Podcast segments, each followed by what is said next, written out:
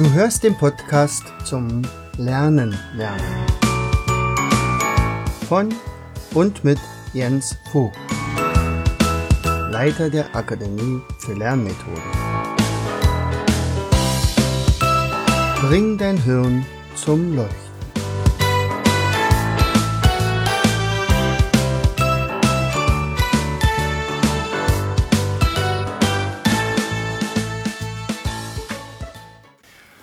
Mein Name ist Jens Vogt und ich lade dich ein in die spannende Welt genialer deutscher Personen, deren Wirken wir oft noch bis heute spüren.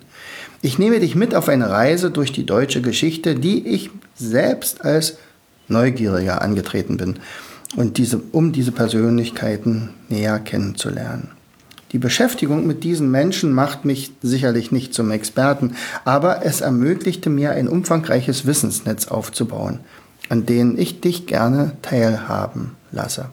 Das Wesentliche an meiner Recherche habe ich, wie bei mir üblich, in Mindmaps gepackt, die mein genialer Illustrator Walter Jacobs mit wunderbaren Bildern illustrierte.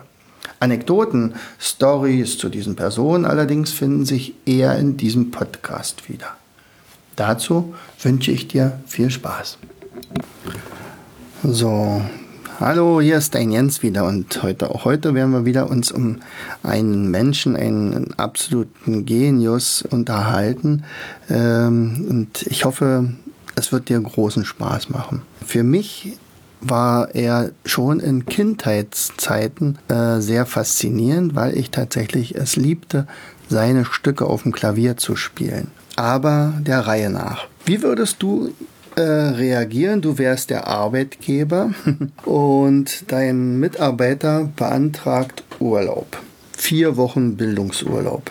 Diesen Urlaub überzieht derjenige um, sagen wir mal, drei Monate. Also nach vier Monaten kommt er erst wieder zurück und sagt, naja, ich musste halt das wirklich erstmal so richtig studieren. Wie hättest du reagiert? Also ich weiß nicht genau, wie die Leute in Arnstadt damals reagiert haben, denn Johann Sebastian Bach hat genau das durchgezogen.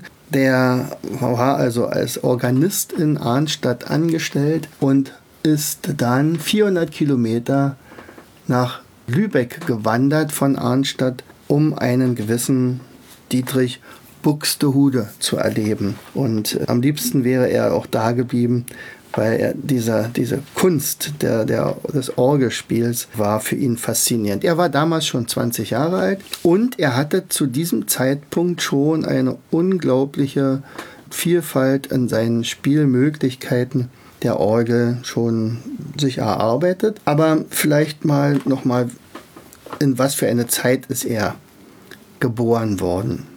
Also es war die Zeit der Könige und Fürsten, der absoluten Herrscher, also man sagt auch Absolutismus dazu. Zu der Zeit lebte August der Starke, Friedrich der Große, Peter der, Peter der Erste, Entschuldigung.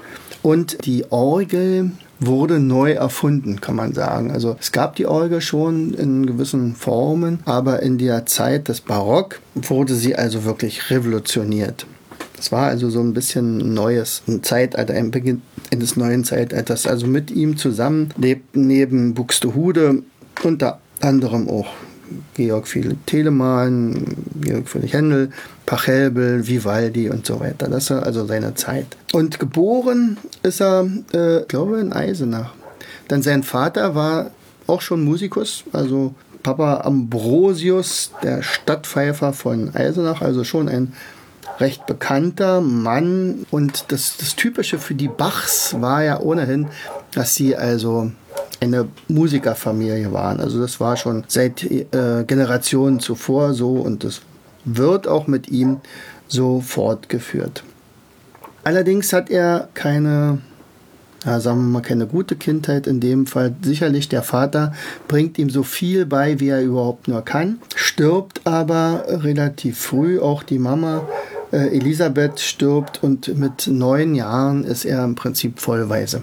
Er ist also das jüngste von acht Kindern und er zieht dann also zu seinem Bruder äh, Christoph, der übernimmt dann mehr oder weniger die Ausbildung für ihn weiter. Also der Bruder Christoph, der konnte auch schon sehr, sehr gut Klavier, Orgel, spielen, also es ist Cembalo, kein Klavier und Violine und ja, und aber er muss ja unbedingt auch zur Schule und äh, auch hier geht es auf die Wanderschaft. Da wandern sie also Lüneburg, denn dort ist eine Schule, wo man nicht bezahlen muss. Um 1700 ist das dann.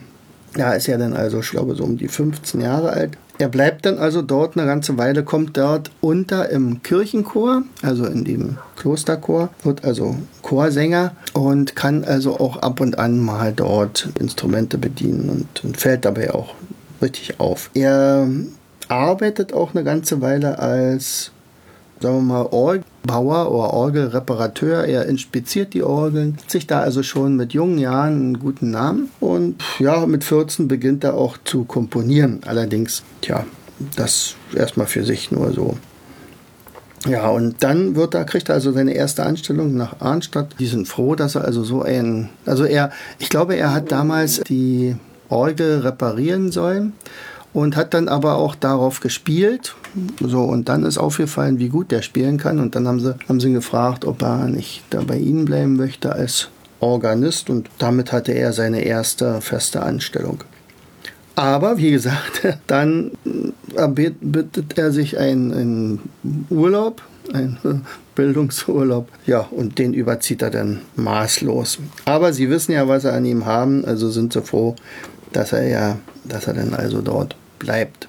Äh, er spielt natürlich viel, viel besser, allerdings immer nicht ganz so, wie sie es möchten, weil er möchte aus der Orgel viel mehr rausholen und, und das ist ihnen meistens dann auch ein bisschen zu laut und zu doll und es soll ja andächtig, andächtig sein, es ist ja immerhin eine Kirche. So, er, er kommt dann auch nach Mühlhausen zum, als Organist, ja, über, dann kommt er irgendwann mal nach Weimar, wird dort Hofkapellmeister, dann später nach Köthen. Und du merkst schon, ja, es hat ein recht unstetes Leben. Also er hat natürlich dann auch seine Maria Barbara geheiratet. Mit der hat er ja sieben Kinder gehabt. Äh, er ist dann in, ich glaube, als er in Köthen angestellt war, musste er mit seinem Fürsten irgendwo hin. Ich glaube, Karls, Karlstadt, Karlstadt, Carlo Vivari ja, und, und war dort Kur mit, also der, der König war auf Kur und als er dann nach vier Wochen wieder zurückkommt, muss er feststellen, dass seine Frau gestorben war und schon beerdigt. Sie war also, er hatte sie im Prinzip gesund äh, verabschiedet und, und als er wiederkam, es gab ja keine Nachrichten oder man konnte nicht einen Brief schreiben oder man wusste ja auch nicht, wo er ist. Also jedenfalls war er komplett erschüttert, hat also natürlich auch einen entsprechenden Rückschlag gehabt. Und das war also mehr oder weniger schon der zweite Rückschlag, nachdem Vater und Mutter nun schon gestorben waren und als er als Karlsbad zurückkam, dann auch noch seine Frau begraben hatte. Also nicht mal er dabei war. So, aus der ersten Ehe übrigens sterben auch noch drei Kinder und aus der zweiten Ehe sterben nachher sieben Kinder. Also du merkst schon, er hat noch eine zweite Ehe gehabt und die insgesamt haben aber tatsächlich zehn Kinder überlebt. Nichts anderes bedeutet das, als dass er 20 Kinder hatte. Genau. Seine beiden berühmtesten waren äh, Friedemann Bach und Karl Philipp Emanuel. Das sind dann diejenigen, die auch besonders äh, hervorgetreten sind, nachher auch als Musiker und Komponisten. Unter anderem war ja Karl Philipp Emanuel der Hofkompositeur oder Hofmusiker von Friedrich II. Genau. Ja, also, aber er ist unglaublich fleißig gewesen und hat immer und immer komponiert wunderbare Lieder. Vor allen Dingen, als er besonders traurig war, da war das wahrscheinlich so eine Art äh, Kompensation der Trauer. Und da sind dann also wahnsinnige tolle Lieder entstanden, zum Beispiel dieses Er, nicht zum Beispiel. Äh, sein, sein, seine der Markenzeichen war ja die Fuge. Er hat also dort also besonders Klavierstücke gespielt über die Fuge. Die Kunst der Fuge war ja dann auch so sein Buch dann also den, den Noten, die er da äh, komponiert hat, äh, über tausend Werke sind von ihm erhalten und sicherlich ganz, ganz viele auch ver verloren gegangen, weil unter anderem, als er dann später gestorben war, haben dann die Kinder seine Werke veräußert. Also Friedemann vor allen Dingen wohl, äh, dass da also viele Sachen verloren gegangen sind. Aber ja, so, was ist also für ihn, was ist bei ihm so, so speziell? Also sicherlich, dass er im Prinzip immer Musik im Ohr hatte, dass er auch ganz, ganz viel aufgeschrieben hat, dass er weitergemacht hat, obwohl seine Musik nicht mal ankam.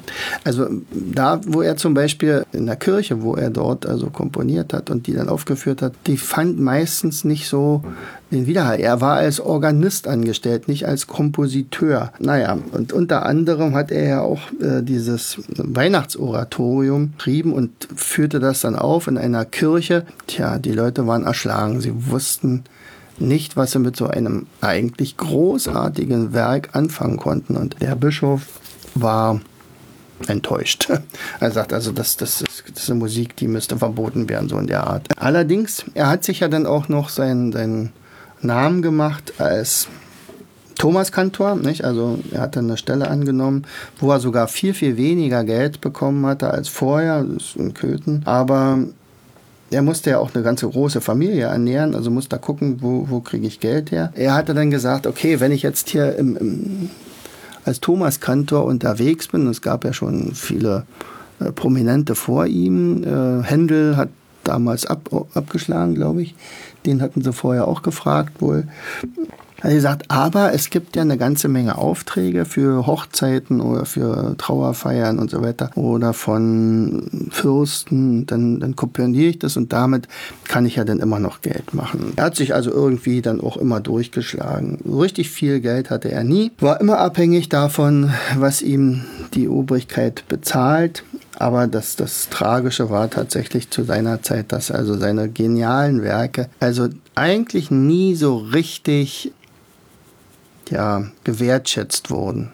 Die, die nächsten Rückschläge waren dann also, als er 1721 dann auch noch sein Bruder äh, starb, der der ja dann äh, ihn damals aufgenommen hatte und ihm im Prinzip alles beigebracht hat. Und dann kommt auch noch äh, dazu, dass er also nach und nach sein Augenlicht verliert. Also er merkt, er kann bald nichts mehr sehen und er auch, wird auch mürrisch und, und unzufrieden. Und zum Beispiel, als er dann seinen Sohn besucht zur Taufe seines Enkels. Da fährt er ja dann nach Berlin oder Potsdam zu dem Friedrich den Großen, wird dort auch als der große Bach empfangen, der also Künstler aller Zeiten wirklich angesehen wurde, weil Friedrich der Große war ja selbst Musiker und, und hat gesagt, hier äh, spielt er mir äh, mal von dieser Melodie eine Fuge mit vier oder sechs Stimmen. Man sagt dann, naja, sechs Stimmen, das kriegt man nicht so ohne weiteres hin, aber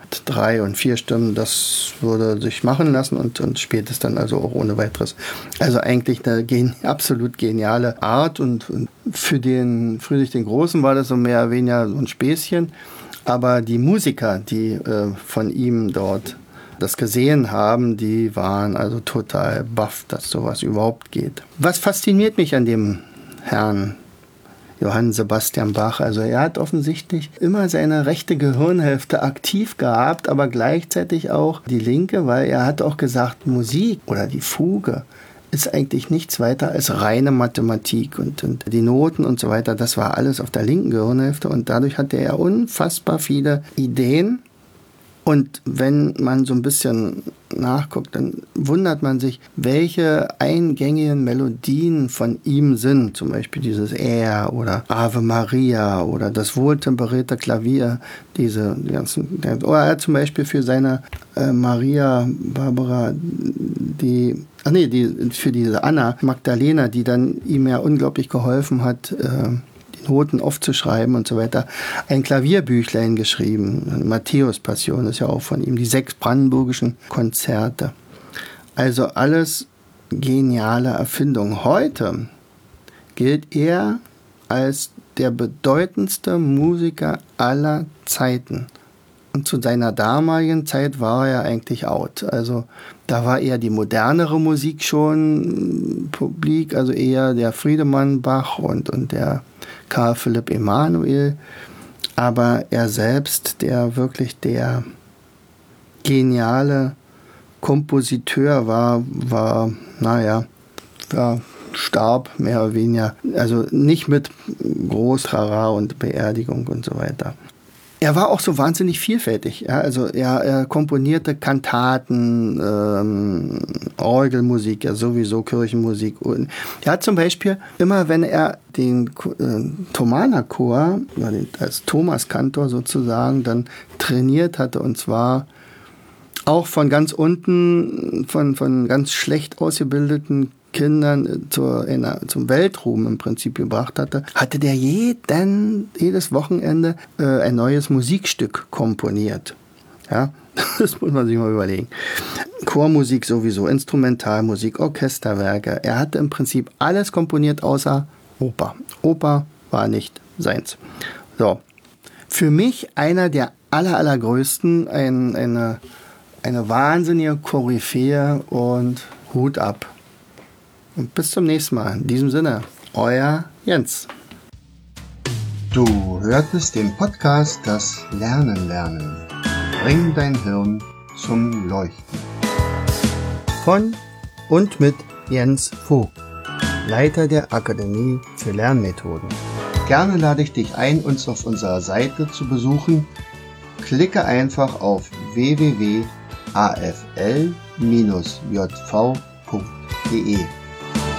Hier findest du weitere wertvolle Hinweise, die dein Lernen leichter machen.